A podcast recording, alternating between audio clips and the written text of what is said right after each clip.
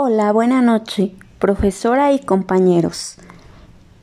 La innovación constante es la única forma de mantenerse competitivo, porque ninguna ventaja es sostenible en el largo plazo.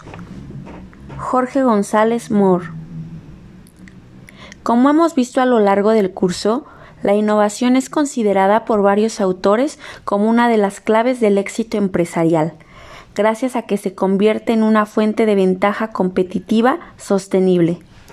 Según un reciente estudio de IBM, la creatividad es la cualidad de liderazgo más importante para los próximos cinco años.